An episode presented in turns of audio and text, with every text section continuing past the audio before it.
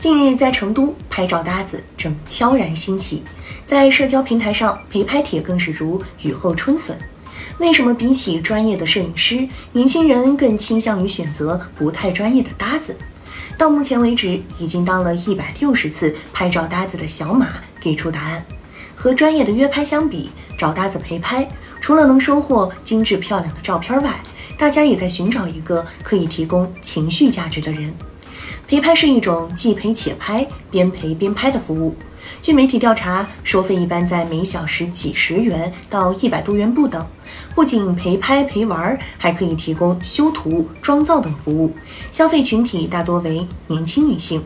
对服务需求方来说，一方面找陪拍，首先是花钱找玩伴。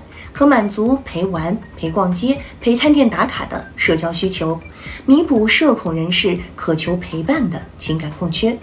故有人说，我们的孤独成了别人的生意。另一方面，陪拍提供的拍照和修图服务又满足了爱美者记录美好瞬间的需求。与约拍相比，陪拍较便宜。据报道，约拍费用一次是几百元至几千元不等，总体来说价格稍高。故有网友称，陪拍是评价中的战斗机。对服务提供方而言，陪拍是个既能发展摄影爱好、磨练拍摄技术，又能业余赚取零花钱的好渠道。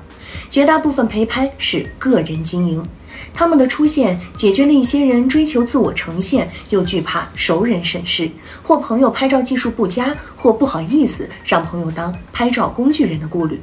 如今，一些新兴职业出现，创造了更多灵活就业可能，诸如游戏陪玩、医疗陪诊等。陪拍实质是陪伴经济的新形式，尽管它和赚大钱可能无关，还是希望该行当能给摄影爱好者提供更多机遇。不过，要让陪拍走得更好更远，带动灵活就业，有个问题不可回避：安全如何保障？据媒体调查，陪拍服务是私人线上交易，主打相互信任和自觉。无论是对消费者还是对陪拍者而言，另一方都处于未知状态，易被人钻空子。比如摄影宣传与实际不符、不守时，甚至放鸽子。还有网友称遇到陌生男性恶意骚扰，而平台的身份审核成摆设。有媒体记者在某平台注册陪拍账号时，平台并没要求记者提供任何身份证明，也没有对摄影师的专业能力进行任何评估。因此，无论是消费者还是陪拍者，都要加强安全防范意识。据调查，陪拍参与者大多为年轻女性，更需要注意人身安全。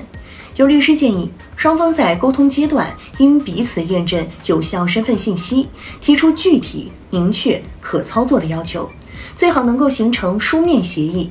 尤其是涉及费用、服务时间、照片著作权、人身安全等方面时，更要书面约定。在发生纠纷时，能够据此确定责任方。另外，陪拍者也要不断提高拍摄技术。如果消费者的体验感很差，是很难分得陪伴经济蛋糕的。总之，陪拍能否趁着陪伴经济发展成一种固定职业，还需假以时日，在发展中不断完善。